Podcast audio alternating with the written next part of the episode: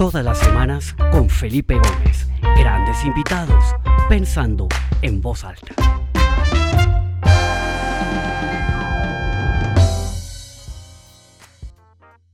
Hola, bienvenidos a todos. Mi nombre es Felipe Gómez. Bienvenidos a esta nueva edición de Pensando en voz alta.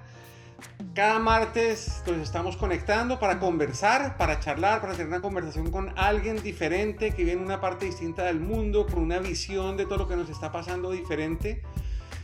Eh, y hemos tenido ya un poco más de 50 invitados desde que comenzó la pandemia y creo que hemos podido ver de una manera muy general y muy integral cómo estamos viviendo esto. Hoy tengo un invitado fascinante, espectacular, un gran amigo que conocí hace unos, le calculo yo, 7 años o 8 años, que desde el momento que lo vi me impactó de una manera eh, contundente. Creo que va a ser el mismo caso cuando ustedes lo vean. Es una persona que tiene una historia realmente fascinante, inspiradora y que nos da mucha esperanza, ¿no? Entonces quiero presentarles a Jason Aristizábal. Jason, si quieres prende tu cámara y saluda a la gente que está con nosotros hoy y prende tu micrófono que lo tienes apagado. Hola, hola Felipe, hola a todos los que están viendo esta transmisión. Muchas gracias Felipe por esta invitación. Qué bueno, Jason. Pues Jason es una persona muy especial que ha logrado cosas realmente fascinantes, pero pues quisiera comenzar dándole el espacio a Jason para que él se presente, nos cuente quién es Jason Aristizábal, antes de que entremos en materia y contemos un poco su historia. Cuéntanos un poquito, ¿quién eres tú, Jason? Bueno, soy Jason Aristizábal, yo soy caleño, nací en Cali, en Colombia, tengo 37 años, nací con una discapacidad que se llama MOC, o se llama parálisis cerebral. Es una discapacidad pues, de tipo eh, físico, que claro, el primer diagnóstico médico era que solamente iba a servir para embetunar zapatos, que el médico decía que solamente tenía predestinado o pronosticado embetunar zapatos. Y bueno, mi mamá empezó a luchar, a luchar contra el pronóstico y tengo la fortuna de estudiar dos profesiones. Yo soy comunicador social, soy abogado y hace 20 años me dedico a ayudar a niñas con discapacidad agua blanca, a brindarles escuela, a brindarles alimentación, a brindarles rehabilitación. Mm, bueno, es un resumen de quién soy yo. Bueno, Jason, mil gracias. Empecemos desde el principio. Creo que es un buen sitio para comenzar. A tu madre eh, le dieron ese diagnóstico un poco, ¿no? Desalmado y un poco soberbio de parte del médico que cuando tú naciste, si él se dio cuenta de lo que tú tenías de hijo, su hijo solo va a servir para ilustrar zapatos Cuéntanos un poco de tu mamá y cómo fue esa influencia de tu mamá en tus primeros años de vida para empezar a demostrarte que todo lo que uno se propone al final, si uno lo quiere lograr, es posible. Pues mi mamá una mujer de esas mujeres tenaces, fuerte, luchadora, una mujer que se quedó viuda, muy joven, con cuatro hijos, pero que al final yo le da la oportunidad de tener un segundo esposo maravilloso, y bueno, es un poco lo que es mi mamá. Pero mi mamá me empieza a inyectar esa dosis de lecciones de vida. Las lecciones de vida de mamá han sido contundentes, ¿no? Era aprender a, a, luchar contra el pronóstico. Y te cuento tres anécdotas, así rápidamente tres anécdotas. La primera anécdota, empezar a estudiar de la primera, el primer momento en mi vida fue llegar a una escuela con niños regulares sin discapacidad. Y llegar a una escuela de niños sin discapacidad significaba soportar el bullying, la broma. De la broma de los niños era, no, Jason está borracho, usted por qué camina así. Bueno, era complejo. Y mi mamá, algo que yo, algo especial, yo es algo especial mamá me dice, enfrente la vida, enfrente la vida. ¿Por qué? Porque yo esperaba como que yo llegaba pues llorando, como todos los niños, llorando y diciendo, no, es que, es que, la, es que se están burlando de mí. Y pues uno esperaba pues que la mamá le dijera, no, tranquilo, no vuelvo a la, escuela. Mamá, todo lo contrario, vaya a estudiar. Entonces, ahí era mi mamá me enseñó a enfrentarme a la vida, enfrentarme a las dificultades, enfrentarme, porque todos los seres humanos buscamos escondernos. Esa es la primera lección de vida. Cuando tenemos problemas en la vida, cuando tenemos obstáculos, dificultades, lo primero que piensa el ser humano era, es, es esconderse, huir. Mamá me dice, no, señor, usted sigue estudiando, no le presta atención a los demás niños. Entonces digamos que esa fue la primera lección de vida. La segunda lección de vida, mi mamá fue aprender a manejar bicicleta. Entonces a mí se me ocurre que yo tenía que aprender a manejar una bicicleta. Yo tengo dificultad para el equilibrio, yo tengo dificultad en movilidad. Entonces todo el mundo decía, no, usted está loco, usted se va a caer, usted se va a golpear, usted se va a matar en una bicicleta. Mamá me dice, no, vaya, vaya, eh, mamá, yo, empiezo a, a, practicar cómo manejar bicicleta. Lo, lo, lo, que me pasó era que yo iba a aprender a manejar bicicleta y me caía, me golpeaba, me raspaba. Y entonces mi mamá lo que se le ocurría era ponerme dos sacos y dos jeans, dos pantalones disque para amortiguar el golpe. Entonces mi mamá me enseña, me enseña a intentarlo. Porque otra mamá los zapatos de ella, otra mamá dice, no, no vaya, no, quédese aquí, no aprenda a manejar bicicleta, yo lo llevo, yo lo traigo. Mamá, todo lo contrario, vaya e inténtelo. Vaya e inténtelo. Yo creo que esa es la segunda lección que mi mamá me enseña. Y la tercera lección fue cuando escogí mi, escogí mi carrera profesional. Entonces yo, yo, claro, lo que todos los jóvenes terminamos el colegio y lo primero que le llaman a los papás, venga mi hijo, cuénteme qué va a estudiar. Y entonces yo le digo a mi mamá, a mi papá, digo, no es estudiar comunicación social. Entonces, ¿dónde dice, ah, pues usted está loco? para ser comunicador social hay que tener bonita voz, ser de cara bonita, y el Pepe ni lo uno y ni lo otro. Entonces mamá me dice, entonces digamos que lo primero que yo entiendo, lo primero que mi mamá me dice es, haga lo que a usted le gusta. Es eso, ¿no? Haga lo que a usted le gusta, disfrute de lo que hace. Son palabras de mi mamá. Disfrute de lo que hace.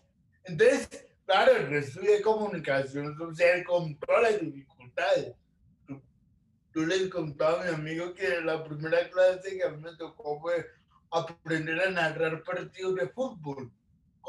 Complicado, difícil, pero, de intentarlo, desde esas lecciones de mi mamá. Finalmente me, me da la oportunidad de estudiar comunicación social y posteriormente estudiar derecho. Entonces digamos que esas son las lecciones de mi mamá, disfrutarme la vida, haciendo lo que me gusta esa lección de que hay que enfrentar la vida como venga, con las dificultades que vengan.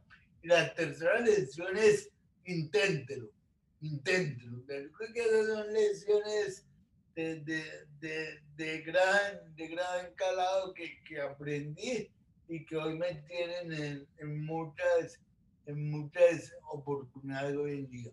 Qué bueno, Jason, excelente. Y esas lecciones que te da tu mamá, son como el fundamento, ¿no? La base para que tú comiences en tu vida desde muy temprano a lograr desde cosas que parecen pequeñas pero que para ti eran titánicas como aprender a montar bicicleta o terminar dos carreras y dedicar tu vida a servir y ayudarle a otras personas que como tú nacieron con una discapacidad y que tal vez no tenían esa mamá detrás que les empujaba o que no se enfrentaban a esos miedos y hoy por hoy has ayudado a corrígeme la cifra, pero cerca de mil personas con discapacidad a salir adelante.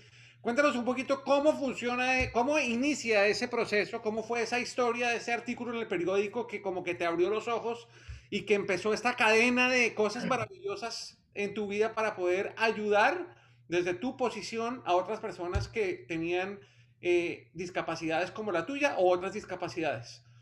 Sí, yo, yo pienso que a mí me dar momentos en la vida me parece un momento la juventud que empieza a preguntar por qué a mí. Si la pregunta existencial de todo el mundo, ¿por qué yo no puedo caminar como los demás? ¿Por qué no puedo hablar como los demás? Es una pregunta que me hice muy joven y que cualquier ser humano te ha hecho, ¿no? A veces cuando tenemos dificultades, me preguntamos por qué, por qué yo, por qué a mí. Y me parece, ese, me parece ese momento, me parece un segundo momento, y es de encontrar un niño en peores dificultades que las mías. Sí, es un poco las paradojas de la vida. Yo estaba preguntándome por qué a mí. Entonces la vida, Dios, me pone un niño con una historia similar en peores dificultades. Y en peores dificultades porque ese niño no podía caminar y estaba 24 horas en una cama. Es difícil. Entonces, imagínate que es estar 24 horas en una cama, ver amanecer y ver anochecer en una cama. Yo lo viví de niño, yo, lo viví. Ver ese niño me devolvió la película a ese momento.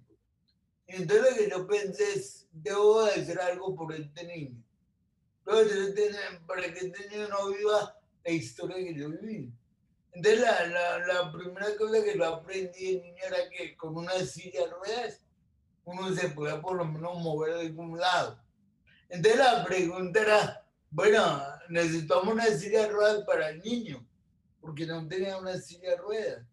Entonces, la silla de ruedas valía 500 mil pesos, la familia no tenía dinero, era una familia pobre, muy pobre.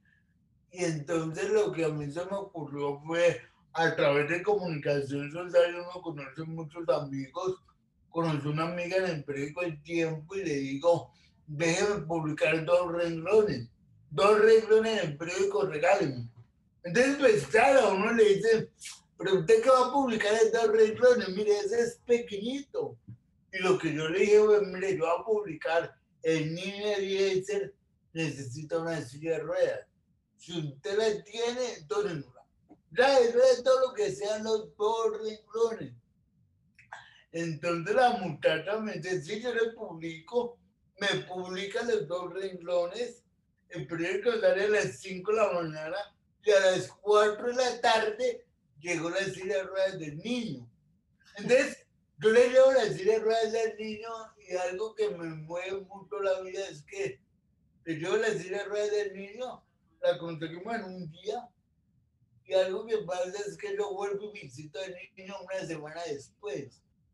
Y algo que me pasó fue que el niño, cuando yo vuelvo a visitarlo, ya lo tenían en, una, en, la silla de lo llevaban al parque a tomar el sol. Ya lo llevaban a ver televisión a la sala de la casa. Y sabe algo, Felipe, yo lo cuento esto. Mire, lo que a mí me impresionó esa historia fue que el niño no podía caminar y no podía hablar. Pero el día que ese niño me vuelve a ver, ese niño me hace una sonrisa lindísima, es una sonrisa más bonita que lo he visto en mi vida.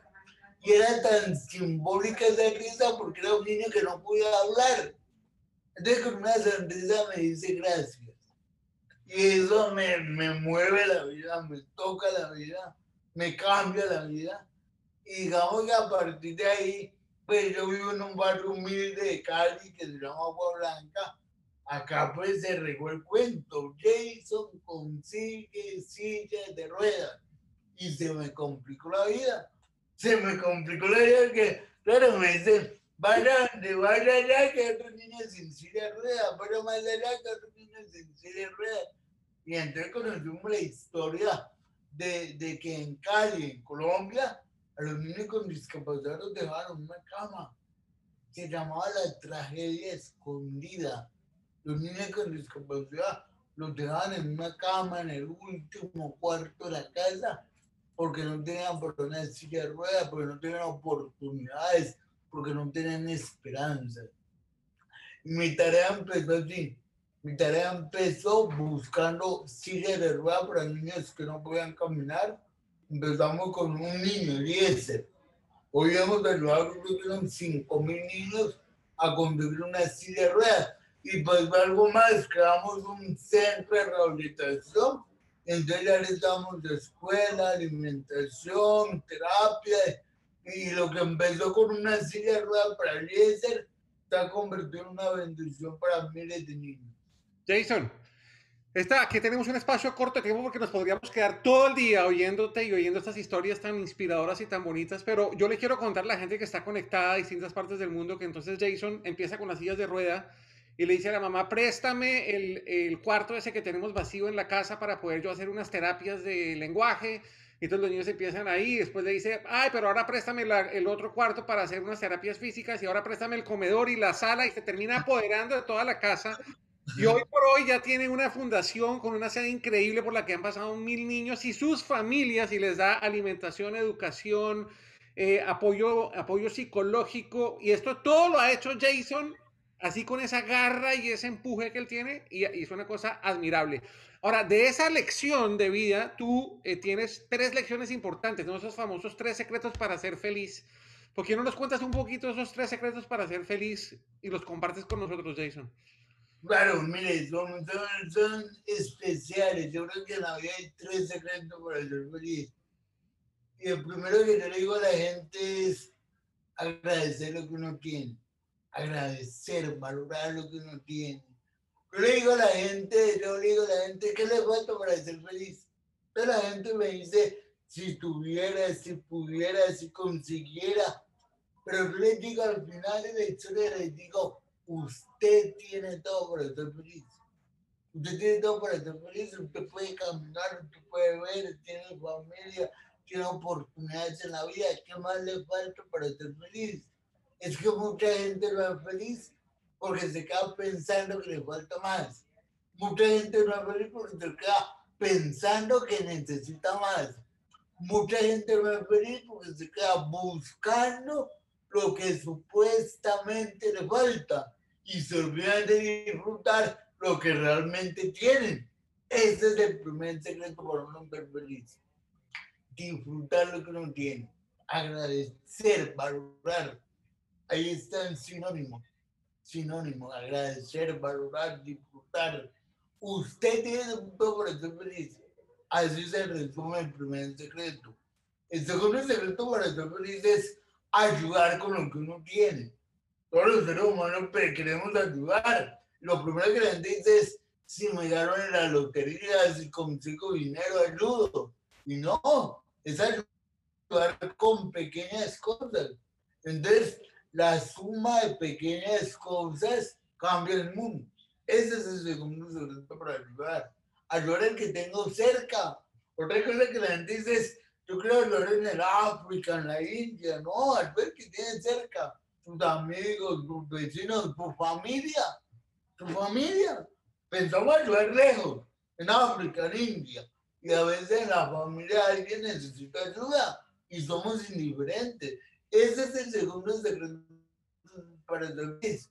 La suma de pequeñas cosas cambia el mundo. Y el tercer y último secreto para ser feliz es no pierda la capacidad de soñar. Apelan los sueños. Los seres humanos se les olvidó soñar. Vivimos en la vida millón ocupados, corriendo, y se nos olvidó soñar. Entonces, cuando el ser humano se le olvida de soñar, le pierde el gusto a la vida. La vida se le vuelve rutina. La vida se le vuelve eh, lo mismo todos los días. Cuando uno aprende a soñar, uno le encuentra sentido a la vida, le encuentra gusto a la vida. Y algo fundamental ahí, Felipe, soñar en compañía de la familia, tener sueños en común. Al ser humano se le olvidó soñar con tu familia. Siempre decimos mi sueño, mi sueño, no, nuestro sueño. La felicidad está en soñar con la familia, en tener planes en común, en tener sueños en común. Entonces, la tercera frase es la vida es una cadena de sueños. La vida es una cadena de sueños. Hoy tenemos un sueño, lo cumplimos y mañana vamos por el siguiente sueño. Entonces, tres frases rápidamente. Usted tiene para ser feliz. Las sumas pequeñas cosas cambian el mundo y la vida es una cadena de sueños. Qué lindo, Jason, espectacular. Y, y yo veo que esos tres principios en tu vida se ven reflejados de una manera eh, clarísima. Y veo ahí detrás tuyo un aviso que dice la, importancia de la actitud positiva en tiempos difíciles y yo creo que eso ha sido una constante en tu vida. Pero yo quería preguntarte específicamente en esta época del COVID-19 y del coronavirus, me imagino que ha sido un desafío inmenso para todo lo que tú haces para poder seguirle prestando ayuda a todas estas familias. ¿Cómo han sido estos meses, este año en donde se nos ha apoderado esta pandemia? ¿Cómo, cómo, cómo eso afectó lo que tú haces, la ayuda, qué han hecho al respecto, cómo se han adaptado en esta época de pandemia, Jason. Bueno, ha sido un año de puntos de aprendizaje, de muchos retos, pero poner la actitud, yo creo que el tema de la actitud, de levantarnos todos los días cambiando el mundo y cambiando todo lo que hay que cambiar. Yo, yo te regalo una frase a todos los que me están viendo, una frase de Jorge Borges, y esa fue la frase de esta de, este año para nosotros. Eh, Jorge Luis en un poema decía, si pudiera volver a vivir nuevamente mi vida en la próxima, tendría más problemas reales y menos imaginarios. Es eso. A veces tenemos más problemas en la cabeza que en la vida real. Entonces, en esta crisis a veces hemos vuelto problemas pequeños, los hemos vuelto gigantes. Entonces lo que hemos aprendido en este momento es a no ver dificultades, a no ver problemas, sino que a buscar soluciones, a buscar opciones, a buscar, a, poner actitud en resumen. Entonces, la gente que se está quejando hoy, que está diciendo que todo está perdido, que la vida está difícil, hoy lo invito a que miremos alrededor, hay gente con problemas de verdad, con tragedias de verdad. Y, a veces nosotros armamos problemas eh, donde no los hay, son problemas imaginarios, como decimos nosotros, problemas imaginarios.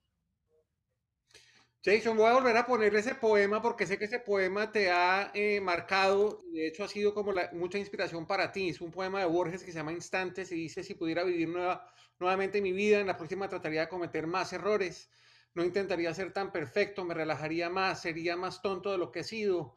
De hecho, tomaría muy pocas cosas con seriedad, sería menos higiénico, correría más riesgos, haría más viajes, contemplaría más atardeceres Subiría más montañas, nadaría más ríos, iría a más lugares a donde nunca he ido, comería más helados y menos habas y tendría más problemas reales y menos imaginarios. Y yo creo que lo que nos has contado, pues, eh, como que eh, empata muy bien y sé que este poema inspiró un mensaje que tú estás llevando a muchas organizaciones, a muchas empresas eh, con tu nueva conferencia, porque no nos cuentas un poquito esas, como esa síntesis de esas ideas importantes de esa nueva conferencia que tienes que ha sido inspirado en este poema de Borges. Sí, la, esta conferencia llama No te quejes. Entonces lo que le estamos diciendo a la gente, oiga, no se queje. Hay gente que le está pasando realmente dificultades, hay historias de verdad que uno dice, madre, duro. Y, al, al, contrario están sonriendo. Entonces yo les contaba, parte de la historia habla de cuántos niños de la fundación que no pueden caminar, que les falta un pie, que tienen tantas dificultades de salud y están sonriendo. Entonces yo les digo, si esa persona está sonriendo, usted que está angustiado por la tarjeta de crédito, por el carro, por la tarjeta, tantas cosas que no tienen sentido, pues hombre, mire que hay problemas de verdad. Y al final de la charla es, es decir eso, que, que la distancia entre los sueños y la realidad se llama disciplina. Pues es eso, ¿no? La actitud va, va muy de la mano de la disciplina, de ponerle ganas a lo que uno hace, de cumplir sus sueños. Entonces realmente es una charla muy inspiradora. Ahí pues contamos muchas historias de, de cuántas veces a Jason le dijeron, usted no puede. Entonces una de esas historias es cuando salí aprender a manejar carro, aprender a conducir carro. Entonces, el primer día que llegué a ver la licencia de conducción, pues lo que me dijo fue, usted no puede manejar carro, usted no, usted no puede conducir vehículo, automóvil. Y bueno, fue esa persistencia de decir, yo sí puedo, yo sí soy capaz, no hay obstáculos que me dio la oportunidad de conducir automóvil y bueno, todo lo que me han propuesto lo he logrado. Entonces, parte de eso no te quedes, es, no te quejes, es eso, me ponen esto y toda la vida y es dejar de, eh, hay muchas veces que decimos no puedo, no puedo y sí se puede. Excelente, Jason. Bueno, y ese esfuerzo, esa disciplina, esa manera de ver la vida, esa constancia de Jason lo ha llevado a, primero, ayudar a cientos de personas y miles de personas porque ayuda a las personas con discapacidad y a sus familias y creo que eso es absolutamente, eh, nos hace sentir orgullosos de ti y eres un ejemplo y una inspiración para todos, pero además ha sido reconocido en Colombia e internacionalmente con una cantidad de premios, premio portafolio, premios de la alcaldía de Cali, premios del gobierno de Colombia, fue nombrado héroe CNN en el año 2016, todavía me acuerdo, estábamos con familia, mi familia viajando y eso saltábamos celebrando cuando te ganaste ese premio. fue muy emocionante. tengo, un cómplice ahí que se llama Felipe. Ay, qué bueno lo logramos, Jason, eso fue buenísimo. Y una cosa que me gustaría preguntarte es, bueno, tú hablas de esa cadena de sueños y uno podría decir, bueno, Jason ya ha cumplido muchos sueños, ¿no? Aprendió a caminar, montar bicicleta, manejar, tiene dos carreras, ha ayudado a miles de personas. ¿Cuál es ese siguiente sueño en tu cadena de sueños? ¿Qué es lo que, qué es lo que te quita el sueño? ¿Qué, ¿Qué te ilusiona en este momento de la vida? ¿Y cuáles son esos sueños que ves hacia adelante?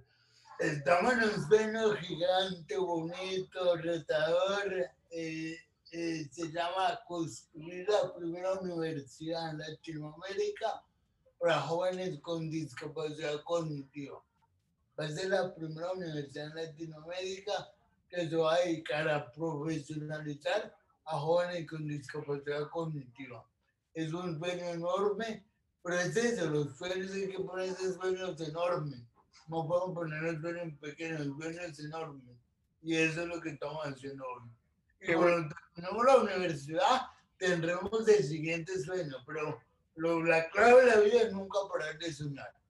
En este momento, para que le quede claro a los que están conectados, Jason le, le, provee, además de las terapias de lenguaje y de motricidad y todo eso, ofrece la educación y la alimentación para hoy 700 niños que atienden, que van a, a Sodisvaya, la fundación creada y manejada por Jason. Eh, imagínense esta tarea tan titánica, además de dar ayuda psicológica a sus padres para prepararlos a manejar todo lo que significa tener un hijo con discapacidad desde la perspectiva no solamente funcional, sino también psicológica. Es una ayuda completamente integral y ahora con este nuevo sueño de la universidad, pues, wow, increíble. Varias, preguntas, varias personas me preguntan, ¿cómo podemos ayudar a Jason? Si alguien está en Colombia o en Estados Unidos o en Europa, porque acá tenemos gente conectada de todas partes, Jason, ¿Cómo pueden apoyarte? ¿Cómo pueden apoyar tu fundación? ¿Cómo pueden apoyar tus causas? Tenemos una página web, www.fundacionjasonaristigal.org. Ahí pueden apadrinar niños, pueden donar becas para el sueño de la universidad, pueden hacer las primeras donaciones de becas, pueden apadrinar niños, sillas de ruedas, siempre se necesita sillas de ruedas, en fin, muchas formas de ayudar.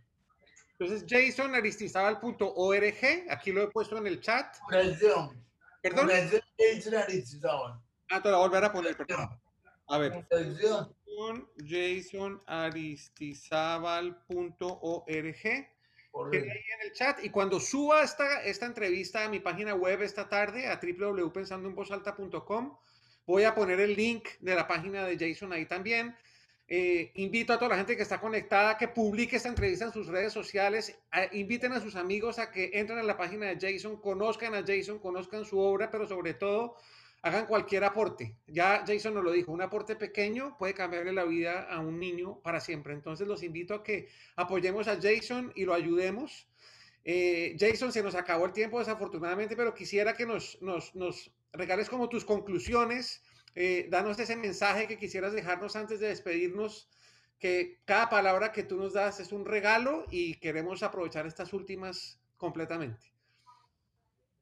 Yo quiero decirle a la gente que la vida es cuestión de actitud. Y como Felipe vivimos algo espectacular hace muchos años en una Navidad. Recuerda, Felipe, Felipe vino a cantar una Navidad con los niños. Había un niño, el niño rey, Reinaldo, y recuerde que no tenía una mano, le tenía que una mano, y aplaudía con su mano y su codo. creo que ese fue un momento, un momento emocionante, no sé si Felipe lo recuerda, pero esa es la actitud. Como Reinaldo, sin tener una mano, utilizaba su codo para aplaudir. Y simplemente es eso. Quienes tenemos sueños, utilizamos cualquier medio para cumplir ese sueño. No puede faltar una mano, no puede faltar un pie, no puede faltar lo que nos falte. Pero si le ponemos actitud, ganas, lo logramos. No sé, Felipe, si recuerdas de ese momento tan especial. Recuerdo perfectamente, estábamos en Cali con mi esposa y mis hijos y el 24 de diciembre la familia mi señora es de Cali y todos decidieron en último momento irse para San Andrés y nos quedamos nosotros en Cali. Entonces con Pili dijimos, pues pasemos Navidad con Jason y sus amigos y nos fuimos para allá el 24 de diciembre, comimos buñuelos, comimos natilla, había un piano, cantamos villancicos, rezamos la novena y ha sido yo creo que de las Navidades más especiales, la recuerdo con mucho cariño y por supuesto que me acuerdo de ese niño tan especial y de todos los otros que estaban ahí porque de verdad fue un momento eh, inolvidable. Oye, Jason, de verdad, no tengo palabras para agradecerte. Cada vez que hablo contigo, termino con la piel de gallina, emocionado. Y eres una persona realmente admirable. Eh, yo creo que hablo en nombre de las personas que estamos acá conectadas. Nos quitamos el sombrero por tu capacidad de soñar, pero sobre todo por tu capacidad de ejecutar, de tener esa disciplina para poder convertir esos sueños en realidad. Sigue haciéndolo, vas a llegar muy lejos. Eh, estoy seguro que la próxima vez que hablemos en un programa ya está la universidad funcionando. Y si en algo podemos apoyar, por favor pide ayuda, que esto acá eh, conectamos puntos y la gente está lista a ayudar. Entonces, de verdad, Jason, muchas gracias y te cedo el micrófono para que te despidas de las personas que están conectadas. Gracias, Felipe, gracias a toda la gente que está en este momento. Muchísimas bendiciones. Y bueno, recuerden que tenemos todo para ser felices. Excelente. Muchas gracias a todos. Nos vemos la semana entrante. Esta tarde o mañana queda anunciado el próximo invitado que está fantástico. Y de nuevo, muchas gracias por siempre conectarse y a los que se conectaron por primera vez, bienvenidos. Nos vemos el próximo martes, 12 del día, hora de Colombia, hora del este en Estados Unidos, 11 de la mañana, hora de Ciudad de México. Hasta pronto. Muchas gracias. Chao, Jason.